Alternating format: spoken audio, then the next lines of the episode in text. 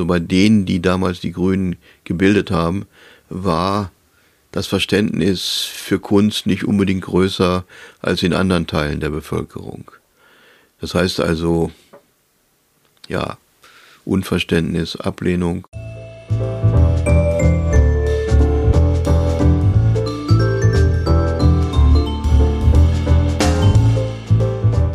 Hallo und willkommen. Hamburg Arts, das ist ein Podcast mit Themen und Geschichten aus der Kunstwelt. Und ich bin Kai Detlefs, Journalist in Hamburg. Josef Beuys war auch Umweltpionier und Politaktivist. Der Kunstprofessor war Gründungsmitglied der Grünen, wie übrigens auch sein Atelierassistent Sigi Sander. Und mit der Galionsfigur Petra Kelly trat Beuys gemeinsam zur Europawahl an. Doch danach ging's bergab. Die Grünen haben ihn fallen lassen. Und Galerist Sigi Sander war hautnah dabei. Das ist unser Thema. Ich begrüße Sigi Sander. Wir reden heute über die Grünen und den Anfang der Grünen in Düsseldorf, als du für Josef Beuys gearbeitet hast und als es im Grunde ja so allmählich losging mit den Grünen und der Grünen Partei. Was fällt dir dazu ein? Wie war das? Ja, die Wurzeln für uns, also diejenigen, die um Beuys herum gearbeitet haben, die sind sicherlich bei der Documenta 6 1977 in Kassel zu suchen, wo also Beuys ja im Arbeitsraum der Honigpumpe 100 Tage lang ähm, Leute aus aller Welt eingeladen hatte, über ihre Ideen, über ihre Projekte zu reden, also Leute aus der Wirtschaft, aus Kultur, ähm, aus, aus der Politik. Und da kamen dann natürlich auch viele Leute aus, aus Deutschland zusammen, die mit der damals gegebenen Situation unzufrieden waren. Und daraus hat sich ja dann in den nächsten Monaten die zunächst mal sonstige politische Vereinigung Die Grünen gegründet. Da war ja dann also Beuys und ich sag mal Umfeld oder ich sage jetzt mal die Free International University, Freie Internationale Universität, also die Leute, die um Beuys herum agiert haben, die waren ja Teil oder Gründungsmitglieder dieser grünen Bewegung. Und das ging dann 78 los mit ersten Treffen und dann gab es eben 1979 die Europawahl, an der dann also die, die Grünen erstmalig als noch als sonstige politische Vereinigung teilnahmen. Da gibt es ein berühmtes Foto von Josef Beuys und Petra Kelly zum Beispiel. Ja, zum Beispiel. Also Petra Kelly ähm, tauchte da auf, Rudi Dutschke, Heinrich Böll im Umfeld und so. Also eine ganze Reihe Leute. Aber dann natürlich auch die Herbert Gruhl und Baldur Springmann und, viele Leute, die aus den unterschiedlichsten Lagern kamen. Die aber alle irgendwie eins gemeinsam hatten, dass sie sich von den von den herrschenden politischen Parteien nicht verstanden und vertreten fühlten. Und jetzt habt ihr im Grunde in der Kunstakademie angefangen und losgelegt mit, nennen wir es Wahlkampf, ja? Ja, Kunstakademie, aber auch natürlich noch, ich war ja damals auch noch Schüler, nach wie vor Schüler in Gelsenkirchen, in unserer Kunst AG am Grillo-Gymnasium. Ähm, da ging es jetzt natürlich darum, ja, wie, wie machen wir jetzt auf uns, auf unsere Ideen aufmerksam? Und das vor allen Dingen, also ohne, ohne ein Pfennig Geld von irgendwo herzubekommen. Na, also wir mussten wirklich mit den allereinfachsten Mitteln, so auf, auf Schreibmaschinen und getippte Flugblätter und die dann beim Schnelldrucker, also Vordrucker, sowas gab es damals noch an jeder Ecke, äh, gedruckt wurden und verteilt wurden und dann eben auch da unsere allerersten ganz primitiv zusammengestückelten Wahlplakate. Unter anderem dann eben, wie gesagt, zur Europawahl, das heute, ja, man kann fast sagen, legendäre Europawahl, die Grünen, das dann später weiterverwendet wurde, äh, als bei dieser Wahl die Grünen. Eine ganz kleine Arbeit von Joseph Beuys, ein Knetgummihase, vor dem steht also bedrohlich ein winzig kleiner Spielzeugsoldat. Und das ist ein Detail aus der großen Installation im Hessischen Landesmuseum in Darmstadt. Und diese Arbeit heißt Der Unbesiegbare. Und das war jetzt, glaube ich, wahrscheinlich zum ersten Mal in der Geschichte der Bundesrepublik Deutschland, dass auf so einem Wahlplakat nicht irgendeine Politiker, äh, ein Politiker zu sehen war, der alles versprach und nichts hielt, sondern da war also plötzlich so ein, so ein Kunstwerk, wenn man so will, ein Kunstwerk auf einem Wahlplakat. Ne? Und ja, machte einfach deutlich, so jetzt ist ja eine neue Zeit angebrochen. Wie haben die Grünen dieses äh, Plakat aufgenommen? Wie populär war das? Naja, die Grünen, wie gesagt, muss man ja sagen, waren keine homogene Masse und viele Gründungsmitglieder haben ja dann die Partei dann auch relativ schnell wieder verlassen oder mussten sie verlassen. Ähm, und bei den Grünen war es nicht, oder bei den Damen, also bei denen, die damals die Grünen gebildet haben, war das Verständnis für Kunst nicht unbedingt größer als in anderen Teilen der Bevölkerung.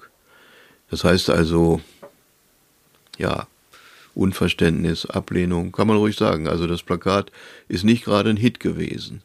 Ne? Und wir haben, ja, es war relativ überschaubar, welche Kreisverbände dieses Plakat dann bestellt haben und auch geklebt haben. Ja, das Plakat ist untypisch. Es ist etwas rätselhaft. Man muss erstmal kurz nachdenken, was genau sehe ich da. Und es ist ja auch ja. die Abbildung. Von daher ist es so, ja, man, man, muss es verstehen können, ja. Ist, man muss es mögen wollen. Ja klar, es ist wirklich, also es ist wirklich das, das Symbol dafür. Also die Zeit der politischen Parteien ist vorbei.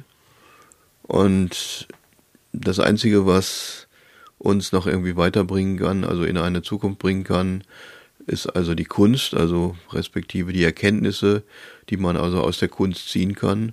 Und das, ja, wie gesagt, dafür ist dieses Plakat damals wie heute also ein ganz starkes Symbol. Wo wir jetzt über diesen Hasen sprechen auf dem Plakat, äh, damals bei den Grünen und auch bei Joseph Beuys. Bei Joseph Beuys gab es dieses große Thema Tierschutz. Es ging um Rechte für Tiere. Das war, das war der Grundgedanke. Auch Tiere sollten ein Recht bekommen und Rechte haben, nicht nur als Sache gelten. Äh, was, was fällt dir dazu ein? Ja, ich muss sagen, ich habe das eigentlich damals gar nicht so wahrgenommen oder vielleicht kann man auch sagen ernst genommen. Also ich rede jetzt nur von, von mir persönlich. Es gibt ja diese, diese berühmte Pressekonferenz von Beuys zur Gründung der Deutschen Studentenpartei, ähm, wo Beuys also quasi, also damals in der Zeit der Studentenunruhen die Deutsche Studentenpartei in Düsseldorf gegründet hat und dann auf der Pressekonferenz gefragt wurde, wie viele Mitglieder haben Sie denn? Und da hat der Beuys gesagt, ja, wir haben sehr, sehr viele Mitglieder, aber die meisten davon sind Tiere. Und ich muss für, für mich gestehen, ich habe das lange Zeit so ein bisschen so als, als flapsige Geschichte vom Beuys gesehen, so ein bisschen also ein Witz, aber heute weiß ich, dass es natürlich sehr, also sehr ernst gemeint hat. Und der Beuys hatte auch einfach, das muss man sagen, ein anderes, also damals schon auch ein anderes Verständnis von Tieren und natürlich auch Pflanzen, als so die meisten Menschen das bis heute noch so haben. Und wie kann man das umschreiben? Also dieses Verständnis, das Beuys ja, hatte. Also eben zum Beispiel, dass, äh, dass für, für ihn also es gibt jetzt ja verschiedene Ansätze. Man kann einmal sagen, äh, es gibt diesen, diesen, diesen Ansatz, dass, dass Menschen glauben, wir Menschen sind die äh, Krönung der, der Schöpfung und wir müssen uns die Erde untertan machen und so. Aber das ist im Grunde genommen, also das Verständnis, das Beuys von der, von der Tier- und Pflanzenwelt hatte, war eigentlich mehr, dass wir ja alle irgendwie äh, im in einem gleichberechtigten ähm, Kosmos. Kosmos. Ja, dass wir, sagen wir mal, also die gleichen Rechte eigentlich haben. Und dass also die, die Tiere und die Pflanzen jetzt nicht einfach nur so quasi, wie soll ich sagen, Unterwesen die, oder Lebewesen dieser Erde sind, die nicht ganz so klug und nicht ganz so doll sind wie, wie die Menschen mit, mit, ihrem, mit ihrem Gehirn, sondern im Gegenteil, der Beuys hat eigentlich immer auch wieder, wieder klar gemacht, die Tiere sind eigentlich viel schlauer als wir. Ne? Und die Tiere spüren eigentlich das, was wir ihnen und das, was wir der, der Welt antun, spüren die eigentlich viel genauer als, als wir, die wir uns doch immer so als so, so klug oder so sensibel oder so allwissend geben. Kann man sagen, oder ahnst du, woher dieses ja frühe Verständnis für Tiere, für die Tierwelt und Natur überhaupt gekommen ist? Naja, der Beuys war ja, hatte sich ja ursprünglich, also schon, schon als Kind, er ist ja auf dem Land groß geworden, hat er sich sehr für die Tier- und Pflanzenwelt interessiert, hatte ursprünglich ja auch vor, Naturwissenschaften zu studieren oder vielleicht auch Arzt zu werden oder so. Also hat sich schon also früh in der Richtung, also mit den Möglichkeiten, die, die man damals so in so, einer, in so einem kleinen Ort wie Kleve hatte, hat er sich natürlich weitergebildet. Aber der Beuys hatte auch so ein, so ein instinktives Verhältnis zu, zu Tieren. Also er hat ja auch, im Grunde genommen hat er sich ja auch selber wie so ein, wie so ein Tier gefühlt. Ja, es gibt so viele, so im Nachhinein denke ich, so viele Äußerungen. Also äh, Herr Beuys wurde ja auch immer gefragt, ja, Herr Beuys, warum, warum haben Sie immer das Gleiche an? Warum tragen Sie immer den Hut und die Weste und die Jeans und so weiter? Äh, es war natürlich eine Art von Branding, wenn man so will, aber da hat der Beuys gesagt, ja, der Elefant trägt ja auch jeden Tag das Gleiche. Und so hat sich der Beuys irgendwo auch gesehen. Also auch die schon alleine diese, dass, dass, dass alle, die ihm nah waren, die haben ja nicht Josef gesagt, sondern die haben Beuys gesagt. Also Beuys, das ist ja, natürlich ist es einerseits ein Name, ein Nachname, aber Beuys hat auch sowas so von, ja, wie, könnte auch, könnte auch ein Tiername sein. Ne? Wie, wie Puma oder Tiger oder, oder Löwe und Elefant. Ne? Und so, ja, so ein, so ein Wesen war der Beuys irgendwo, wenn man so will. Und der hatte also ein sehr, wie soll man sagen, sehr intuitives Verhältnis zu, zu Tieren.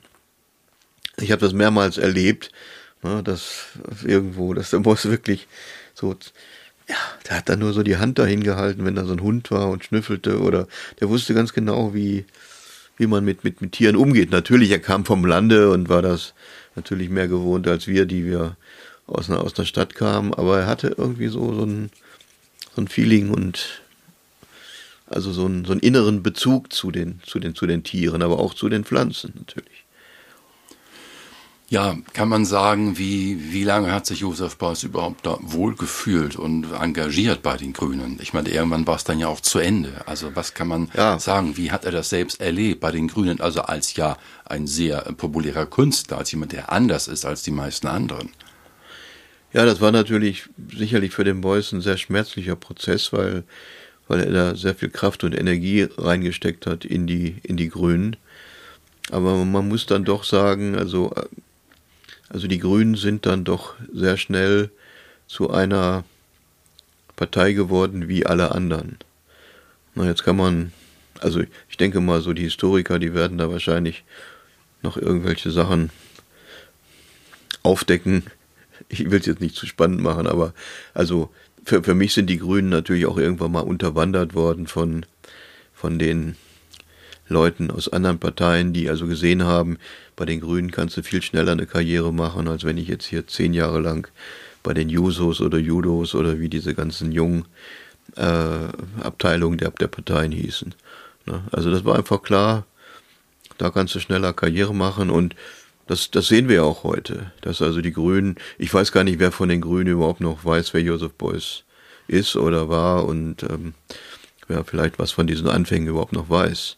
Die Grünen sind heute eine Partei wie jeder andere, die pff, ja einfach geil darauf sind, äh, an der Macht zu bleiben und, äh, und die ja wahrscheinlich auch alles dafür tun, um irgendwo weiter mitmischen zu können. Es kam dann ja irgendwann dazu, ja zum Bruch oder zum, zum Ende äh, des Engagements von Josef Beuys, als er eben nicht quasi diesen letzten Platz bekommen hat, den er gebraucht hätte. Äh, kannst du das erinnern? Wie, wie ging das dazu? Ja, ich, ich sag ja, also die Leute, die dann, also quasi als, als klar war, dass die Grünen in der Lage sind, die 5%-Hürde zu, zu knacken, die ja damals irgendwie als unüberwindbar galt, ähm, als das klar war, dass die Grünen, dass es abzusehen ist, dass die Grünen irgendwann mal auch in den Parlamenten sind, kam eben dann auch, ich sag mal, natürlich, also wir waren ja alle sehr naive, man kann, man kann durchaus sagen, sehr, sehr naive Leute, die, die von, von Politik gar keine Ahnung hatten. Und wir wurden dann ganz schnell auch von, von Leuten, die ja, jahrelang schon in anderen Parteien gearbeitet hatten. Wir wurden einfach da kaltgestellt. Das muss man, das muss man so sagen. Es kamen dann Politprofis, die dann später dann also auch bekanntere Leute wurden bei den Grünen, aber die hatten so mit der ursprünglichen Idee der Grünen gar nichts mehr zu tun. Und die haben dann eben natürlich auch ganz schnell so diese, diese Strippenzieherei und Intrigen und wenn euer Kreisverband äh, unseren Kandidaten wählt, dann, dann wählen wir euren Kreisverband. Aber es war natürlich auch irgendwo eine Angst spürbar bei den, bei den Grünen, also die dann doch irgendwo relativ, ja, man kann sagen, bürgerlich wurden, so um sich mit so einer Galionsfigur zu, zu schmücken. Also die Grünen haben sich dann irgendwann auch regelrecht so für ihre Gründungsväter geschämt ne? und wollten dann doch so eine ganz normale Partei sein. Ne? Dann gab es plötzlich so diese Begriffe wie äh, Fundis und Realos, also so, so, ja, was sollen solche Be Be Begriffe bedeuten? Realos. Also wir haben uns eigentlich, also wir waren dann Fundis, was immer das bedeuten sollte, und die anderen fühlten sich als Realos, als diejenigen, ja, wenn wir jetzt mit dem Fabrikarbeiter äh, diskutieren, dann muss der uns verstehen. Ne? Ich habe also nie erlebt, dass der Beuys, wenn er mit Fabrikarbeitern oder mit Müllmännern geredet hat, äh, dass sie ihn nicht verstanden haben. Im Gegenteil. Ne? Der hat also sehr schnell also die gewusst, wo, also was sie machen und wo ihre Probleme sind, was man bei den, bei den Grünen wahrscheinlich heute noch bezweifeln kann. Ne? Dass die mal so wissen, wie, wie das Leben von einem Müllmann aussieht oder von einem, von einem, von einem Langzeitarbeitslosen. Ich muss da kurz nachhaken.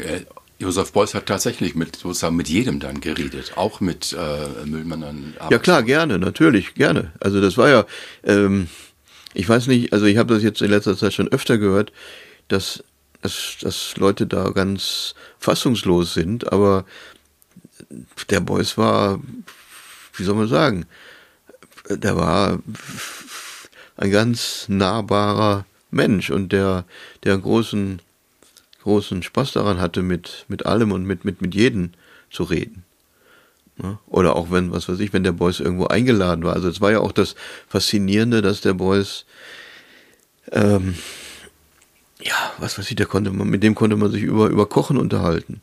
Wenn der irgendwo privat eingeladen war, dann hat er wahrscheinlich dann irgendwann mal mit der mit der, mit der, mit der Dame des Hauses in der Küche gestanden und dann haben die Kochrezepte ausgetauscht. Oder er hat gefragt, wie haben Sie das gemacht? Und aha, ich, so, da waren die, die Frauen damals oft baff erstaunt, weil, weil, weil Kochen zu der Zeit noch eigentlich reine Frauensache war. Aber sowas, oder auch wie gesagt, also, also der Boys hatte einfach auch, ja, wie gesagt, ob, ob Müllmann oder der Geschäftsmann an der Ecke, der Beuys wusste da sehr, sehr, sehr genau Bescheid. Als es dann zum Ende kam für Josef Beuys bei den Grünen, wie, wie muss man sich das vorstellen? Was ging da in ihm vor? Kannst du das erahnen? Hat er darüber geredet?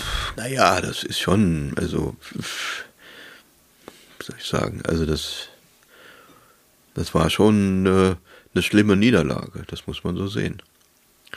Ja, das ist ja, Man, aber eine, eine Niederlage, jetzt nicht im Sinne von, die wollen mich nicht, sondern, also der Beuys hat ja einfach bestimmte Ideen vertreten. Beziehungsweise der Beuys hat ja die, die Grünen mitgegründet, weil er damals eigentlich schon abzusehen war, wie sich die gesamtgesellschaftliche Situation entwickeln wird.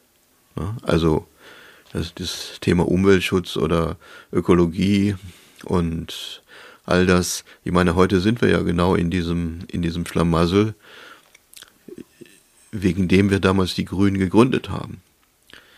Und es war da schon irgendwo klar, dass man sagen kann, ja, wir sind hier auf der Ebene gescheitert.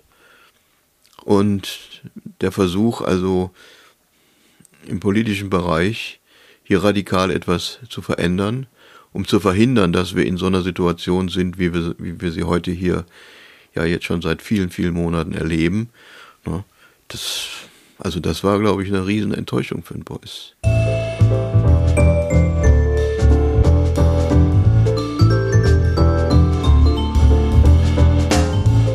Ja, das war Beuys und das Desaster bei den Grünen. Dennoch blieb Josef Beuys weiter Mitglied bei den Grünen und er hat seine Ideen zum Thema Umwelt und Ökologie ja auch weiter umsetzen können, besonders mit dem Großprojekt 7000 Eichen auf der Documenta 7. Das ist zu hören in der kommenden Episode. Vielen Dank für das Interesse.